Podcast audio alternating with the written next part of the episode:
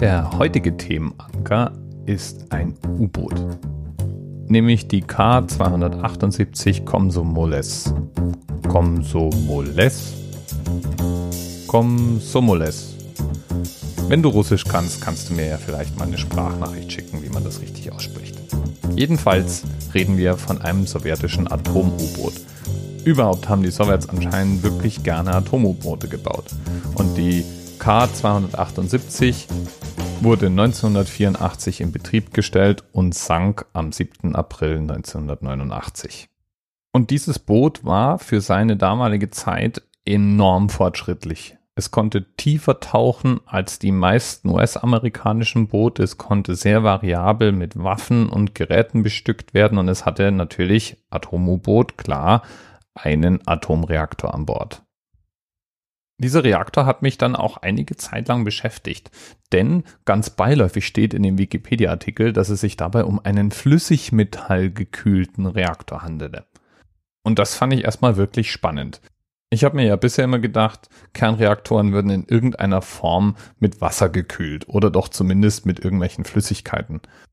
Dass das natürlich auch flüssiges Metall sein könnte, auf die Idee bin ich überhaupt gar nicht gekommen. Und da reden wir von verschiedenen Metalllegierungen, unter anderem zum Beispiel Blei.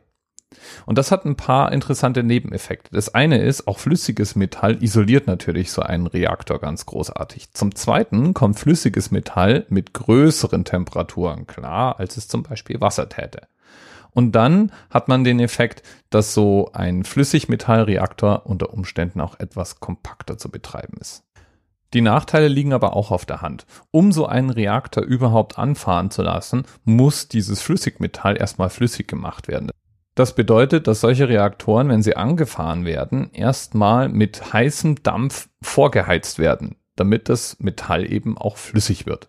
Und dann wird erst der Reaktor gezündet. Ja, wunderbar. Außerdem lässt sich so ein Reaktor ja bekanntermaßen sehr schlecht rauf und runter fahren. Die Amerikaner haben wohl aus allen möglichen Gründen sich irgendwann mal dagegen entschlossen, flüssigmetallgekühlte Reaktoren zu benutzen. Es gab genau ein einziges Modell, der sogenannte S2G-Reaktor, der mal in einem amerikanischen U-Boot verwendet wurde. Ansonsten sind solche Reaktoren hauptsächlich Forschungsgegenstände aller Art oder sind im Gespräch für kompakte Kernreaktoren in den verschiedensten Einsatzgebieten. Und dann habe ich beim Recherchieren rund um dieses Thema ein paar sehr beunruhigende Dinge gefunden. Zum einen denkt man anscheinend in Russland darüber nach, ausgemusterte Atom-U-Boote oder auch die Reaktoren aus diesen Atom-U-Booten als Stromquelle für die Bevölkerung einzusetzen. Die Idee, man könnte ja schwimmende Kraftwerke an Küsten fahren, die ansonsten schwer mit Kraftwerken zu bebauen wären und dann damit eben Strom erzeugen. Oder man könnte Atom-U-Boote dafür verwenden, um Touristen durchs Meer zu schippern. So eine Art unterseeische Kreuzfahrt, wenn man so will. Hei, hei, hei, hei, hei. Da gibt es natürlich auf beiden Seiten Experten, die wahlweise begeistert oder entsetzt sind. Und ich würde sagen, als jemand, der keine Ahnung hat, irgendwie hört sich das für meine Ohren nach keiner guten Idee an, ein schwimmendes Kernkraftwerk vor der Küste zu parken. Aber schwingen wir mal gerade zurück zu unserem U-Boot K278. Das schwimmt nämlich nicht mehr. Am 7. April 1989 kam es nämlich zu einem Brand und da war das Boot in einer Tiefe irgendwo zwischen 150 und 380 Metern. Das Boot schafft es aufzutauchen und alle Männer, die an Bord waren, zu evakuieren, bis auf eine Kernbesatzung von vier Personen.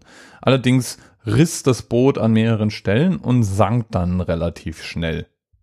Die nachfolgende Rettungsaktion war ein mittelschweres Drama. Wegen zu wenig Rettungsinseln und Verzögerungen vor Ort war es dann so, dass von den 50 Männern 42 ums Leben kamen, überwiegend wegen Unterkühlung. Ja, das Boot jedenfalls sank. Und das inklusive des Reaktors und des an Bord befindlichen Arsenals an Waffen. Und ja, da waren auch nuklear bestückte Torpedos dabei. Tja, und dieses Boot liegt jetzt nun in einem der fischreichsten Gebiete der Welt. und wird immer wieder mal von einem Forschungsboot angesteuert, um zu messen, wie viel radioaktives Material denn inzwischen austritt. Als irgendwann mal festgestellt wurde, dass die Torpedos anfangen zu korrodieren, hat man die Torpedoschächte versiegelt. Und hin und wieder sagt mal irgendein Experte, na, so richtig viel tritt noch nicht aus, aber könnte natürlich mal passieren. Die Bergung von dem Eimer würde circa eine Milliarde US-Dollar kosten. Und warum sollte man sowas schon machen? Da griff man dann doch lieber zu einer günstigeren Alternativmethode, nämlich das Boot mit einer Art Gelee zu versiegeln. Und dieser Mantel, in dem man dieses Boot gepackt hat, der soll nach Schätzungen ungefähr 20 bis 30 Jahre Schutz bieten. Und dann muss man wieder ran. Bis bald. DMRS 10, 9, 8. The experience of 47 individual medical officers. Was hier über die Geheimzahl der Illuminaten steht. Und die 23. Und die 5. Wieso die 5? Die 5 ist die Quersumme von der 23.